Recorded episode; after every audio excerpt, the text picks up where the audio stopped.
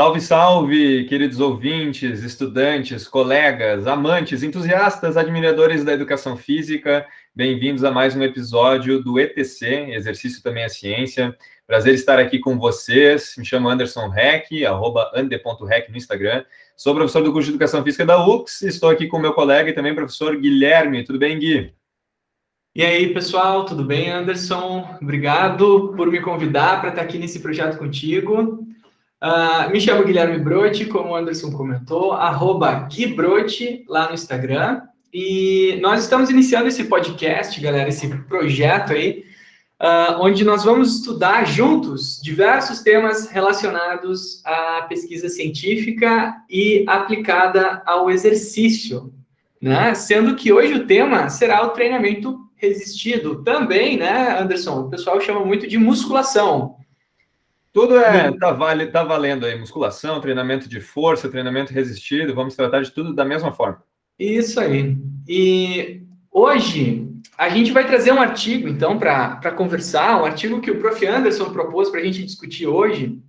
E é interessante que a gente já está trazendo artigos assim de cara para tornar isso um hábito, né, nos nossos ouvintes, estudantes, colegas, amantes, entusiastas, né, da, da educação física. E esse artigo que a gente está propondo para o pessoal começar a ler é um estudo chamado Os Efeitos do Treinamento Resistido utilizando protocolos de 4, 8 e 12 repetições máximas no volume muscular e na força, ou seja, na hipertrofia, o tamanho do músculo, e na força produzida, né?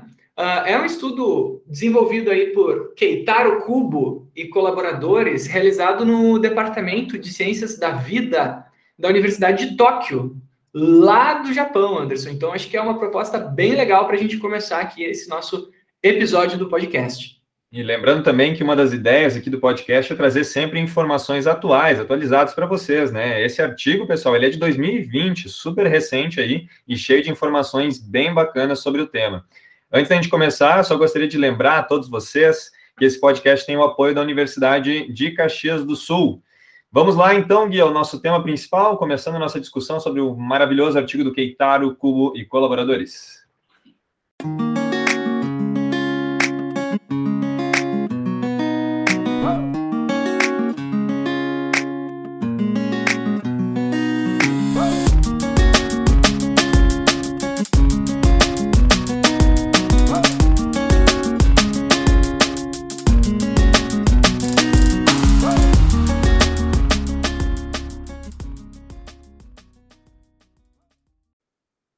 Bien, então, Anderson, uh, já que tu escolheu esse estudo, cara, eu vou te perguntar uh, o que que levou uh, esses autores né, a, a, investigar o efeito de 4, 8, 12 repetições máximas nessas duas variáveis tão visadas pelos treinadores de força, pela galera da musculação e pelos entusiastas do treinamento físico em geral.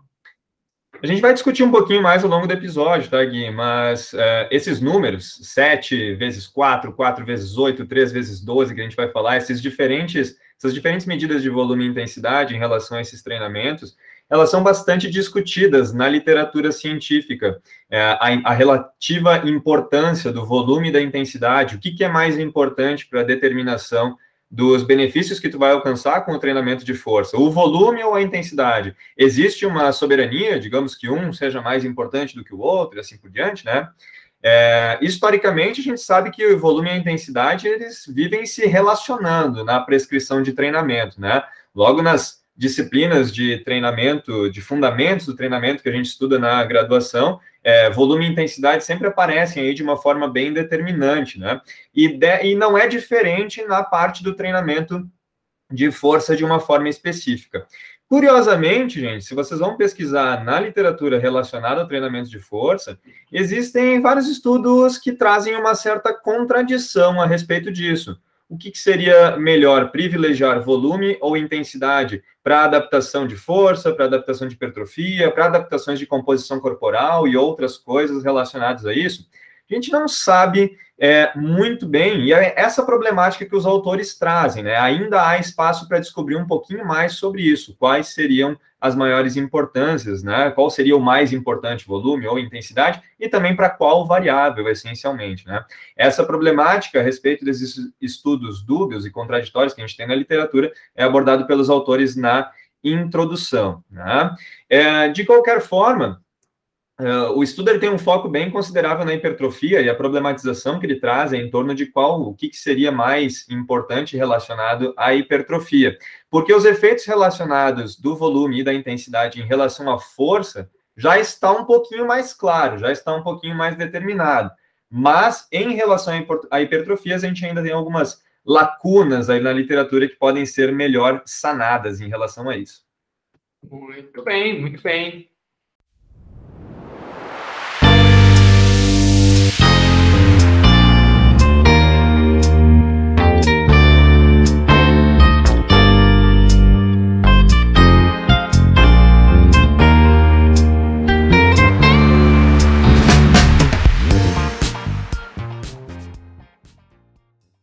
Muito bem, Anderson, mas, cara, me ficou uma dúvida. Uh, porque tu usou, assim, várias vezes esse jargão, né, do treinamento, essas expressões bem conhecidas, que são volume e intensidade. E a gente sabe que aqui uh, no, no, podcast vem pessoas de, de vários lugares, né, com várias experiências, estudantes, pessoas mais experientes, que já conhecem ou não essas expressões. Eu queria que tu nos desse, assim, umas primeiras definições de alguns conceitos básicos que tu acha que são importantes para a gente entender. Uh, tanto esse estudo, como também essas duas expressões, né? O volume e a intensidade de treinamento. Bom, uh, Gui, essa a gente falta uma definição bem importante para a gente começar a discussão a respeito do estudo. É, e embora, vamos ser bem sinceros, né, a gente sabe que na literatura científica, não apenas nos artigos, mas também nos livros, isso pode ser per facilmente percebido por, por, quem for tentar estudar um pouquinho mais a respeito desse tema. A gente tem diferentes definições, né, autores uh, se apegam a diferentes conceitos em relação ao que é volume puramente falando, né, o que, que é intensidade e assim por diante. As definições, assim, que eu mais uh, acredito serem mais usualmente utilizadas, definem o volume como, basicamente, a multiplicação de carga, repetições e séries relacionadas ao treinamento. Então, na verdade, você pega aquela pessoa que vai fazer uma série na academia, três séries de 12 com 30 quilos. Multiplica 3 vezes 12 vezes 30, e isso te dá uma medida, na verdade, de volume que aquele, que aquele exercício está proporcionando, né? Não deixa de ser uma espécie de medida da densidade do treinamento, né? Quando a gente fala de volume do treinamento, da sessão de treinamento em si, basicamente é feito esse cálculo para todos os exercícios realizados naquela sessão de treino, né? Então, é uma medida de quão denso o treinamento vai estar sendo, né? O quanto estimulante do ponto de vista, assim, de volume, de quantidade de exercício e de demanda desse exercício que o treinamento vai estar exigindo de você naquela sessão.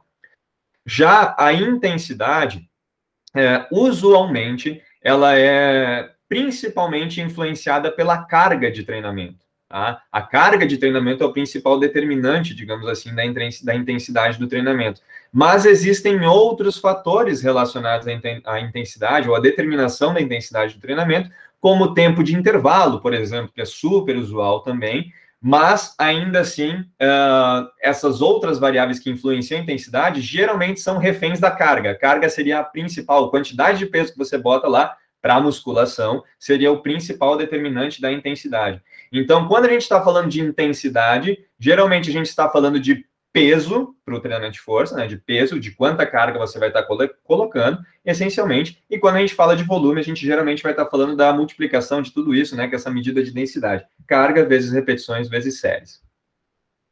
Ah, então, se eu quisesse, uh, assim, uh, essa tua explicação ficou bem clara, mas se eu quisesse, assim, falar para quem não é da área, eu poderia dizer que o volume é quantas vezes eu estou fazendo aquilo, né? Seja aumentando série, repetição, essas várias faces do treinamento. E a intensidade é o quão difícil eu estou tentando deixar o treinamento, seja com carga ou com intervalo, esses outros aspectos. Perfeito, excelente leitura, exatamente. Muito bem. Outra questão importante em relação a que, é importante a gente determinar antes de começar a visualizar de uma forma mais, mais é, predominante assim o estudo do cubo, é importante falar um pouquinho sobre as variáveis agudas do treinamento de força, tá? que, que envolve claramente esse exercício.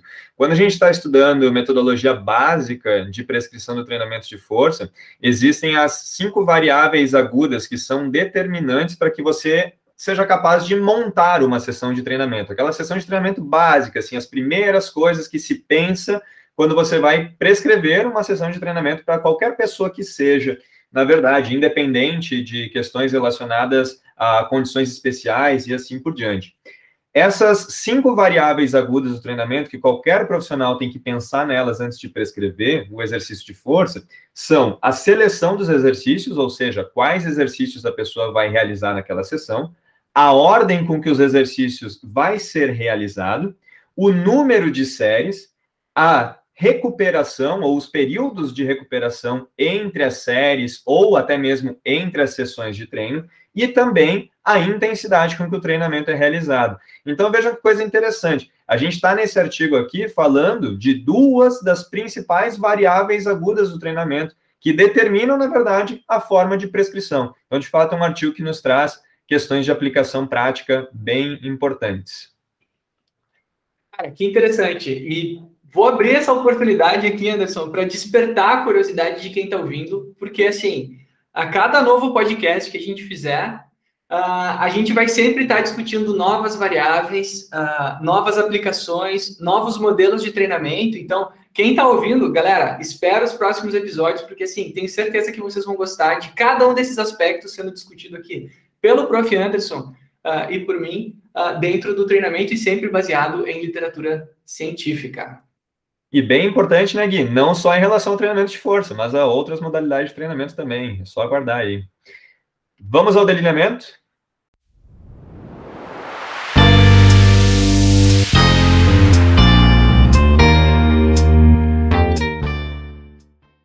Bom, Anderson, mas uma coisa que, que me preocupa aqui, então, e que a gente sempre tem que discutir antes de falar o resultado de um estudo, né? E isso é muito discutido, ainda mais nesses nossos tempos aí de 2021, né? Pré, pós, durante pandemia aqui, é o delineamento do estudo, né? Isso é uma coisa que é bem importante da gente compreender. Como que foi a metodologia? Como foi a organização dos grupos? Que tipo de estrutura que os autores escolheram para delinear o seu estudo e chegar nesse resultado de qual a melhor forma de manipular essas variáveis de treinamento? É, e esse é um ponto bem crucial, né, Gui? Na verdade, para entender qualquer e para ler qualquer estudo científico relacionado basicamente a qualquer tema, né? seja é, prescrição de exercício ou seja prescrição de medicamentos que não funcionam, né? Então, na verdade, é, é importante que vocês leiam aqui, ou ouçam, na verdade, o que a gente vai estar falando aqui a respeito disso, que vocês aprendem, na verdade, sobre metodologia científica, e não apenas sobre metodologia de treinamento de força, né? A metodologia científica, ela é uma só, né? Muito bacana. Bom, o que, que esses caras fizeram, então, nesse estudo? Primeiro, os participantes, tá? Foram 42 homens jovens, foram divididos em três grupos de treinamento, três grupos diferentes de treinamento e mais um grupo controle. Então, na verdade, eram quatro grupos específicos participantes do estudo. Sendo que o grupo A, a gente vai chamar de grupo A, na verdade, aqui, era o grupo que treinava sete séries de quatro repetições. O grupo B fazia quatro séries de oito repetições. E o grupo C fazia três séries de 12 repetições. Ah, mas fazia 12 repetições do quê? Pessoal, eles fizeram um treinamento exclusivo de supino, tá? Então, a ideia deles exclusivamente era perceber a diferença desses protocolos para a musculatura envolvida no exercício supino, ou seja, principalmente musculatura peitoral e a musculatura do tríceps. Além disso, a gente tinha o grupo controle. O que, que era o grupo controle? É o grupo que não fazia nada, essencialmente. Eles fizeram a avaliação antes e a avaliação depois e foram acompanhados ao longo do estudo sem qualquer tipo de intervenção. É importante salientar que, apesar da gente ver esses números diferentes, sete, sete séries de quatro repetições, quatro séries de oito repetições, três séries de doze repetições, não houve diferença no volume total do treinamento. O que, que é o volume total? Aquilo que eu defini para vocês anteriormente. Carga vezes repetições vezes séries. Então, apesar de ser bem diferentão, assim, um modelo em relação ao outro, não havia diferença no volume total para os diferentes grupos. Hum, tá, então, deixa eu ver se eu entendi isso aqui direito, Anderson. Então, a gente tinha, assim, três grupos que treinaram, um grupo que ficou passeando na praça lá, não fez nada. E aí, desses três grupos, uh, um grupo fez sete vezes o exercício de supino com quatro repetições, outro grupo fez quatro vezes o exercício de supino com oito repetições, e outro três vezes doze. E mesmo com esses treinos tão diferentões, o volume foi o mesmo? Como que eles conseguiram isso? É, eles, eles fizeram uma conta multiplicando a carga, multiplicando as repetições? Será que tu pode repetir para a gente o que, que é esse tal desse volume total de treino? É exatamente a única coisa que variava, na verdade, que era o potencial de fazer com que se equivalesse o volume para esses caras, era a carga, né, Gui? Então, na verdade, a partir de cargas diferentes, mesmo que eles tivessem esses números bizarros ali diferentes, 7 vezes 4, 4 vezes 8, 3 vezes 12, como a carga era diferente, quando a gente bota na calculadora ali a carga vezes repetições vezes série, eles tiveram cuidado de, ao longo de todo o treinamento, sempre manter o mesmo volume total para os três grupos. De forma contrária, se não houvesse o volume total igual, né, se perderia um pouco do, da razão do, do, estudo estar sendo feito, ou da forma como ele estivesse sendo feito. Né? Então, o volume era equiparado.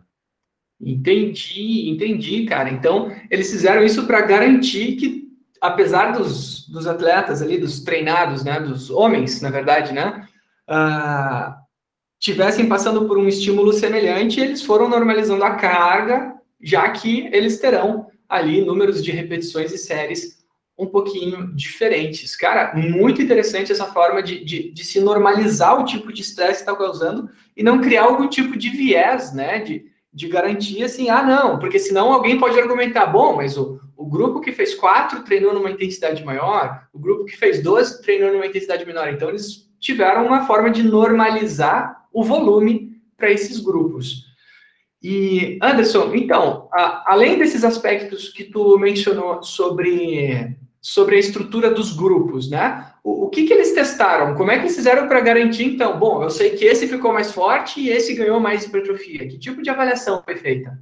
Olha, ah, do ponto de vista de avaliações, era um, era um, foi um artigo bem simples, tá, Gui? Eles tiveram basicamente dois testes fundamentais para chegar no lugar onde eles quisiam chegar nas respostas, que a gente já vai chegar lá na discussão, né? Mas basicamente era o teste de uma repetição máxima e o teste de ressonância magnética. O que, que são esses, essas, essas duas avaliações? O teste de repetição máxima é basicamente para você descobrir qual é a maior carga possível que uma pessoa consegue levantar em um determinado exercício.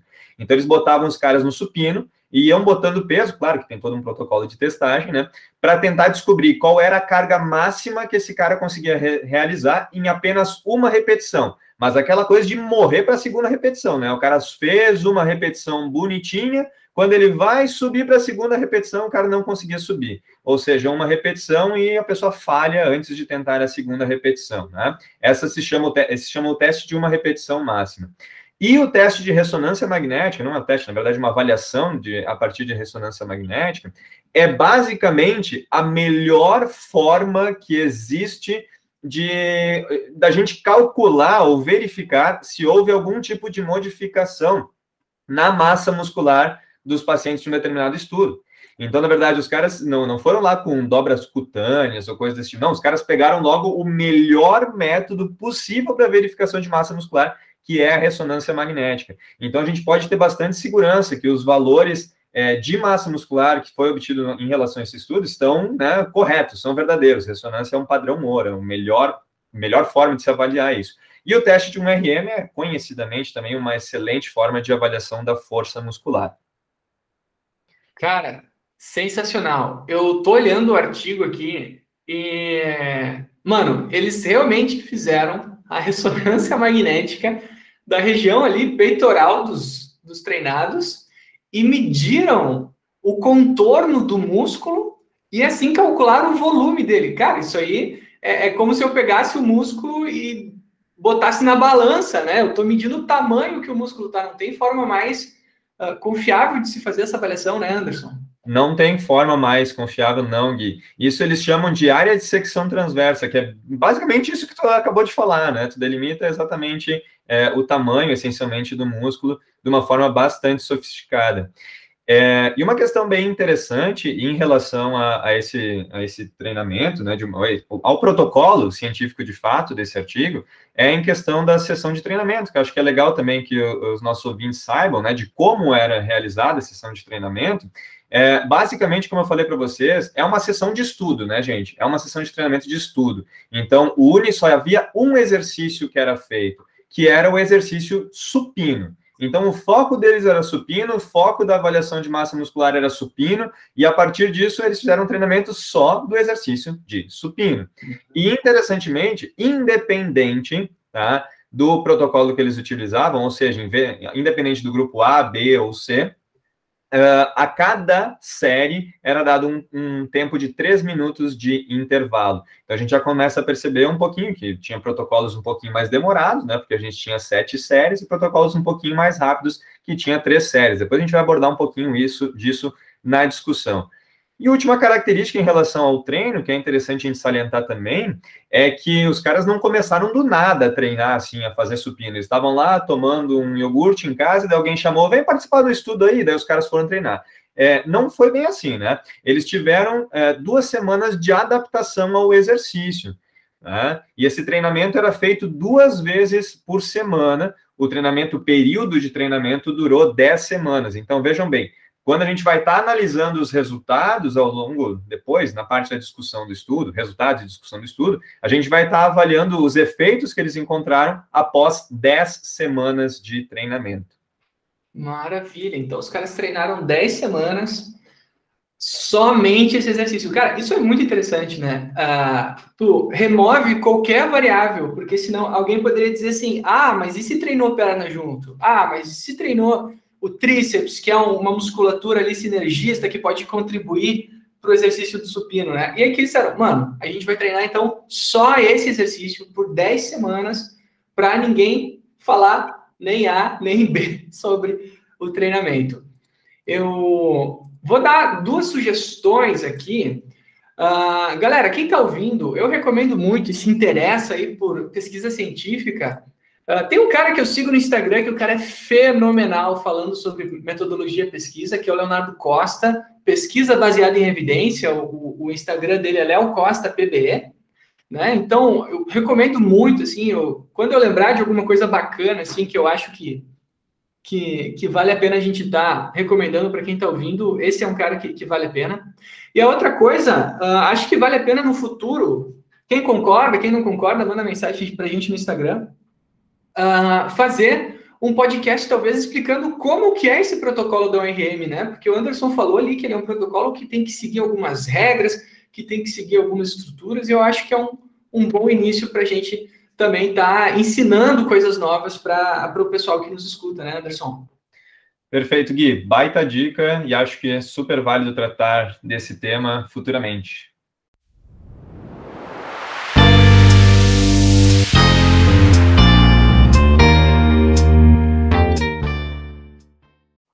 Enfim, então eles fizeram esse protocolo super seguro aí de, de, de treinamento, super controlado, volumes normalizados. Mas a pergunta que não quer calar, Anderson, o que foi encontrado como resultado comparando o grupo A, B, C, controle, né? O que, que foi encontrado nesse grupo? Sete séries de quatro repetições, quatro séries de oito e três séries de doze. Bom, os resultados desse estudo eles são bem são relativamente bem simples, né, Gui? Tanto que quando a gente vai ler o artigo, assim, os resultados eles acabam rapidinho, né? E a proposta do estudo, na verdade, é ter resultados simples, né? Então, o que, que a gente tem de análise? Basicamente, três questões são analisadas nesse estudo. Primeiro, é uma variável mais de controle do treino, para garantir que os treinos de fato não foram diferentes. Eles analisaram a modificação da carga ao longo do estudo, da carga de treino ao longo do estudo que quer dizer isso? Eles, eles tentaram analisar se a carga não aumentou mais ao longo do estudo para o grupo A, ou para o grupo B, ou para o grupo C. E eles perceberam que não houve diferença. Então, por mais que teve, claro, numericamente a gente teve um pouco de diferença, mas essa diferença ela não foi estatística. Né? Então, ela não foi uma diferença que a gente pode considerar diferente, verdadeiro para a ciência. Né? Então, ao longo de todos os protocolos, o grupo A, o grupo B e o grupo C, não houve diferença na carga que eles treinaram, né? ou seja, não teve o grupo A aumentou mais a carga ao longo do treino, o grupo C aumentou menos a carga, o que poderia interferir nos resultados. Não teve isso. Não houve diferença né, no percentual, na relativização de carga ao longo do processo de treino. Nossa, mano, eu, eu vou ser bem sincero, eu não esperava isso. Tá? Porque assim, quando tu me mostrou esse treino aí, esse estudo, e eu vi assim, ó, vai ter uns caras que vão treinar com quatro repetições. Eu pensei, bom, vai ter uma evolução e tanto da carga nesses, outros nem tanto.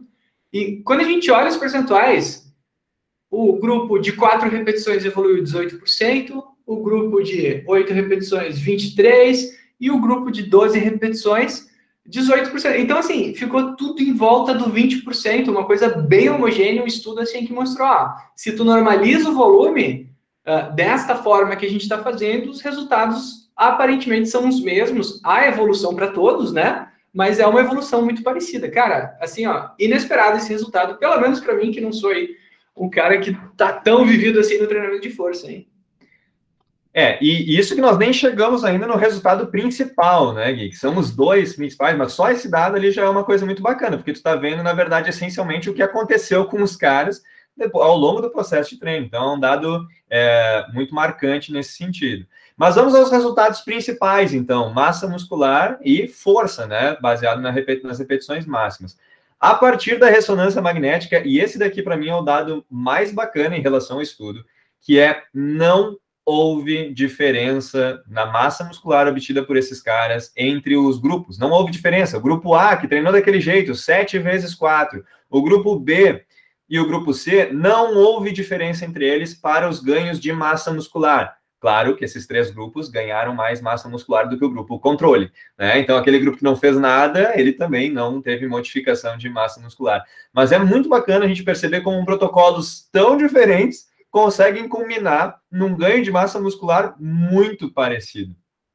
Não, não, não, não. Então, tu estava dizendo assim, que são três grupos que fizeram três treinos diferentes e eles foram evoluindo a carga durante o treino e essa evolução foi igual. Agora tu está me dizendo que, além da evolução da carga nesses treinos, a massa muscular, uh, o, o, volume lá da ressonância, aquele lance lá de recortar o músculo na imagem da ressonância muscular, eles tiveram o mesmo grau de, de, de ganho de hipertrofia? É isso que tu está querendo dizer, Anderson? Maluco pra caramba, né? É, é, é, são protocolos extremamente diferentes sob um ponto de vista, e quem já treinou alguma vez na vida pode imaginar ainda melhor, né? como eles são diferentes, e de fato esse resultado me surpreendeu bastante quando eu estava lendo o estudo. E daí uma questão bacana também, que também traz um, uma questão surpreendente que é em relação à força, tá? Quando a gente vai analisar as repetições máximas, né, ou seja, o teste de uma repetição máxima, aqui prestem bem atenção nesse, nesse resultado que ele é curioso, tá? O grupo A, ou seja, o grupo que treinava sete séries de quatro repetições, teve um aumento de 28% no teste de um RM. O grupo B, que treinava quatro vezes de oito repetições, teve um aumento de 29,5% no 1RM. E só para falar para vocês, esse aumento é absurdamente grande, tá, gente? É um aumento bem considerável de repetição máxima que esses caras tiveram em pouco tempo, né? 10 semanas de treino e tal. E o grupo C teve um aumento de 18,7%. Lembrando que o grupo C era o que treinava três séries de 12. E aí, a gente teve uma diferença significativamente estatística. Os grupos A e B ganharam mais força do que o grupo C. O que é curioso, na verdade, que traz aqui de, de, curiosidade desse resultado é que o grupo A e B ganharam igual, né? Porque são protocolos bem diferentes, séries, eh, sete séries de quatro para quatro séries de oito, os caras ganharam igual. Quando, na verdade, o três séries de 12 foi o único que ficou ali, diferente dos outros dois, né? Então, muito curioso esse resultado. Muito, muito, muito, cara. Eu acho que é, é sempre interessante a gente trazer essa discussão, porque é, é uma discussão que a gente tem no chão da academia o tempo todo, né? eu vou levantar quatro séries, eu vou levantar três séries, sete séries, e eu vou levantar quatro repetições, oito repetições. E aqui a gente está vendo que, bom, quatro repetições e oito repetições nesse estudo, né, apresentaram um resultado muito parecido, 28%, 29%. Pô, 30% em 10 semanas, ganhar 30% de força em 10 semanas é, é, é força, hein, mano? E daí o último grupo, que é o C, apesar dele ter ganhado a mesma hipertrofia dos outros e dele ter evoluído as cargas no mesmo ritmo dos outros, os caras ganharam força, mas ganharam menos força do que os outros dois grupos. Então, a, a gente. E olha, esse treino de 12 repetições máximas, esses treinos com muita repetição, eu não sei tu, Anderson, mas assim, são treinos cansativos, né, cara? Sem dúvida. E é aí que está uma questão bem importante que a gente vai agora para a discussão e a gente vai abordar sensação de esforço, o que, que esse treino traz para essas pessoas, como eles podem servir de uma forma diferente. Nós vamos falar agora de aplicações práticas também e outras coisitas mais. Vamos lá para a discussão.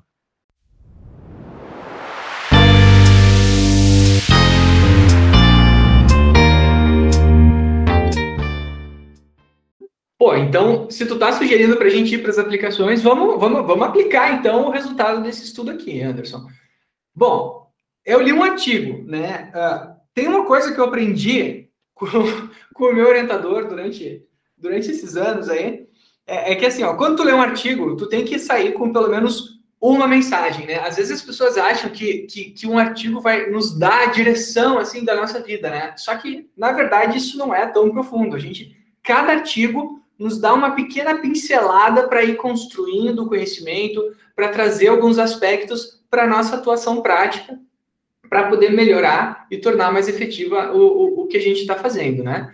Então, eu vou te perguntar, Anderson, cara, como é que a gente aplica uh, esse estudo? Como é que como é que esse estudo, o resultado desse estudo, né, diferenças uh, na RM, sem diferenças importantes na hipertrofia, pode estar tá in, influenciando ou, ou, ou, ou, de certa forma, mudando aí a, as ideias e construindo melhor o conhecimento dentro da área do treinamento resistido. Bom, é bem importante, né, Gui, salientar que quando a gente lê um artigo, assim, a parte de discussão num artigo é a parte mais emocionante, assim, que é, onde é, é tipo o desfecho, o desfecho da história, assim, de um, de um, livro que tu tá lendo, assim, e vai lá acontecer, como é que vai terminar? Será que aquele casal vai ficar junto? Ou quem é que vai morrer lá no final da história? E toda aquela coisa, né? Então, esse, a gente separou algumas questões relacionadas às, às, principais discussões, os principais pontos trazidos pelo, por esse artigo. E tem umas coisas aqui de aplicação prática bem interessante, tá? A primeira questão que eu queria salientar, e que na verdade vocês já devem ter percebido, assim, pelas coisas que a gente salientou lá nos resultados, é o seguinte. Pessoal, vocês perceberam que a hipertrofia entre esses diferentes grupos não foi diferente. Logo, o que a gente pode concluir, assim, por cima, de uma maneira bem simples? A hipertrofia ela não é dependente, ou pelo menos por esses resultados que a gente está vendo, não é dependente de fato da intensidade, mas ela é muito mais dependente do volume, porque se a intensidade não foi capaz de trazer um resultado diferente e o volume equiparado entre os grupos trouxe o mesmo resultado de hipertrofia, ora, será que o volume não é o principal determinante da intensidade uh, da hipertrofia, ao invés da intensidade, como inclusive já se acreditou anteriormente, que a intensidade seria super importante para determinação da hipertrofia e tal, aparentemente o volume é ainda mais. Tá? Caraca, mano, então eu, eu, eu, posso dizer assim, que independente de, do, do, do meu treinador estar tá dizendo para eu treinar uh, com 4, 8, 12, se o meu objetivo é hipertrofia, eu posso ficar tranquilo, porque eu, eu, eu vou estar tá desenvolvendo massa muscular independente de qual fase do treinamento eu tô, com 4, com 8, com 12 repetições? Sem dúvida. Desde que, óbvio, né, a gente tem o controle da carga, o controle da, desse volume ao longo do treino, né? Que se, se, as variáveis agudas do treino forem controladas, eu não preciso necessariamente me manter exatamente numa faixa de repetições específicas lá, como se acreditava, né, durante muito tempo, né, Gui? Que ah, ah tem a faixa específica da hipertrofia lá, que é, é ficar entre as 6 e 12 repetições. Né? Não, na verdade, a gente tem é, uma maleabilidade desses valores de uma forma interessante, né? E desde que a gente consiga manter um volume de, uh, de treinamento equiparado, os resultados vão ser os mesmos. Outra questão importante em relação a esse estudo, levando em consideração a aplicabilidade prática, é que vamos pensar o seguinte, tá, pessoal? A gente teve, para ganhos de força, né? A gente teve dois grupos que se salientaram em, em relação aos outros: o grupo de sete séries de quatro e o grupo de quatro séries de sete. Uh, os autores colocaram, então, que o grupo de quatro séries de oito, eles treinavam com em cerca de 80% né, da força máxima deles. Era mais ou menos esse valor de força que eles atingiam ao longo do treinamento deles. O grupo que treinou sete séries de quatro, ele atingia valores ainda mais altos, né? No entanto, o grupo que treinou três séries de 12 teve um menor benefício em relação à força. Então, o que, que os autores colocaram? Que atingir esse patamar ali de em torno de 80% da força máxima, no caso que foi atingido pelas quatro séries de oito, seria um valor mínimo de intensidade para garantir os ganhos de força, né? Para garantir uma otimização dos ganhos de força. Então, quem está interessado na academia em ganhar força muscular, sabe que um, um, um, ponto de partida deve ser acima desses 80%, ou acima dessas oito repetições que a gente está falando, de oito repetições máximas quando for realizar um exercício, né? Ah, então aquele, aquele aspecto, né, aquele postulado ali da hipertrofia, ele não é tão aplicado aqui para a questão da força já, né? Uh, afinal de contas, eu posso estar ganhando hipertrofia independente do treinamento que eu estiver fazendo, mas se eu quero força, aí eu tenho que direcionar mesmo o treinamento para essas cargas mais altas, com talvez menos repetições, e não tanto a questão do, do alto volume ali, daquele monte de repetições, né? Perfeito, perfeita análise, é exatamente isso, né? Então, a, e, e, isso vai bem ao encontro de, de, estudos anteriores, já nessa mesma linha de, de pesquisa, né? Que mostram que, de fato, a força, para ganhos de força, para adaptação de força, maiores intensidades são necessárias. E, aparentemente, segundo esse artigo aqui, para a questão da hipertrofia não é bem assim. Tá? Mas uma questão é bem interessante da gente salientar, e que talvez até os nossos ouvintes já tenham se dado conta em relação a isso, né? Eu falei para vocês lá na metodologia que a gente tinha três minutos de, inter, de intervalo entre cada série, né? Entre cada série. Gente, imagina, se a pessoa realizava sete séries de quatro repetições, ela tinha sete intervalos. A, a, pessoa que realizava quatro séries, ela tinha quatro intervalos. Na verdade, são seis intervalos, né? E ali teria três intervalos, né? E o grupo que realizava três séries teria dois intervalos, né? Entre as séries, essencialmente, né? Até terminar. O que, na verdade, faz com que o protocolo que tinha sete séries de quatro, ele demorava em torno de 20 minutos. O protocolo que tinha quatro séries de oito, ele tinha 11 minutos de duração, em média, 11 minutos de duração, né? E o protocolo que tinha três séries de 12 tinha 8 minutos de duração. Olha a diferença, gente, de 20 minutos para 11 minutos, né, em comparação com o grupo A e o grupo B, sem diferença de força e sem diferença de hipertrofia. Vamos pensar em otimização de tempo, né? Qual grupo vocês preferiam treinar? Né? Ganhar a mesma coisa em 11 minutos ou ganhar a mesma coisa em 20? Então, essa é uma parte bastante interessante do estudo também.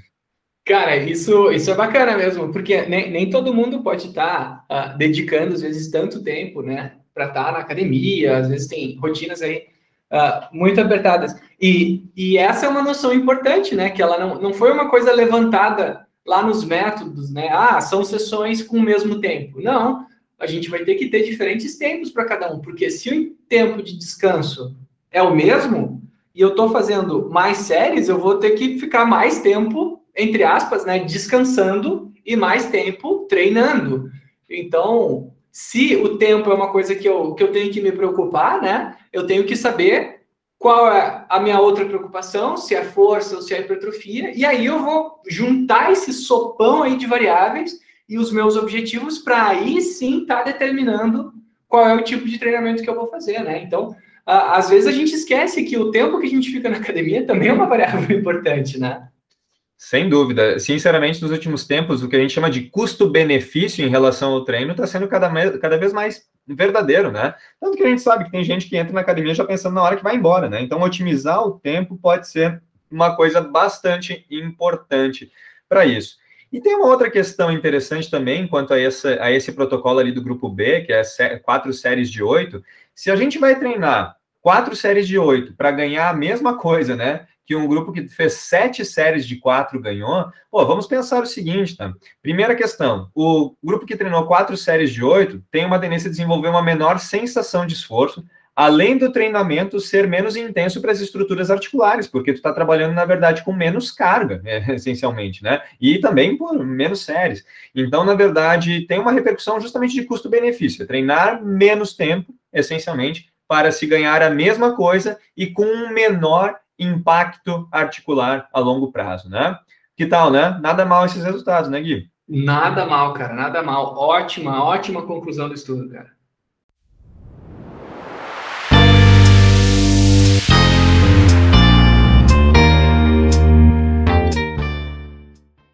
Cara, muito bom uh, mesmo o, o resultado final desse estudo. Só que eu vou dizer uma coisa que eu vou dizer aqui, eu digo para todos os alunos: a gente nunca deve ficar satisfeito com o resultado de apenas um estudo. A gente tem que, cara, buscar mais, né? E, assim, eu, eu sempre que eu leio os artigos, eu, eu, eu, gosto de pegar as referências dos caras, né? Porque, assim, se eles referenciaram outro estudo, é porque, pô, eles respeitam ali o resultado que aqueles estudos apresentaram para poder se apoiar nos ombros deles e justificar o próprio estudo. Então, eu vou deixar aqui a recomendação para quem está ouvindo para ler dois estudos, tá? Um estudo de Schoenfeld, 2014, e galera, que quem sabe a gente lê aqui um dia num podcast, Anderson, que compara o descanso, né? Já que a gente viu que esse descanso uh, foi normalizado nesse estudo e, e afetou tanto tempo de treino, né? E se a gente mudasse essa variável, né? Fizesse um descanso de 90 segundos, por exemplo, comparado com 3 minutos, né? Esse estudo de Schoenfeld aqui traz um modelo experimental bem interessante nessa direção. E outro estudo que eu também vi nas referências que ele cita, que eu achei, cara, demais, assim, que tem tudo a ver com todo mundo que está nos ouvindo aqui, que é quantas vezes por semana a gente vai treinar, cara. Então, o estudo de Cochran, 2018, ele compara três vezes na semana com seis vezes na semana. Então, pessoal, não fiquem satisfeitos com o que a gente apresentou aqui. Busquem mais, leiam mais, e a gente está dando aqui essa primeira provinha para vocês do que, que as ciências do exercício, as ciências da educação física pode trazer para todos nós com conhecimento, né, Anderson? Muito legal, Gui. Pessoal, foi um prazer estar com vocês nesse primeiro episódio. Entrem em contato com a gente pelas nossas eh, redes sociais, passem para a gente o que vocês acharam do episódio, deem sugestões de temas, de artigos, de outras coisas para a gente trazer aqui. E não deixem de acompanhar o feed aí do nosso podcast para ficar ligado sempre que a gente postar um episódio novo. Um abraço, pessoal. Até a próxima. Abraço.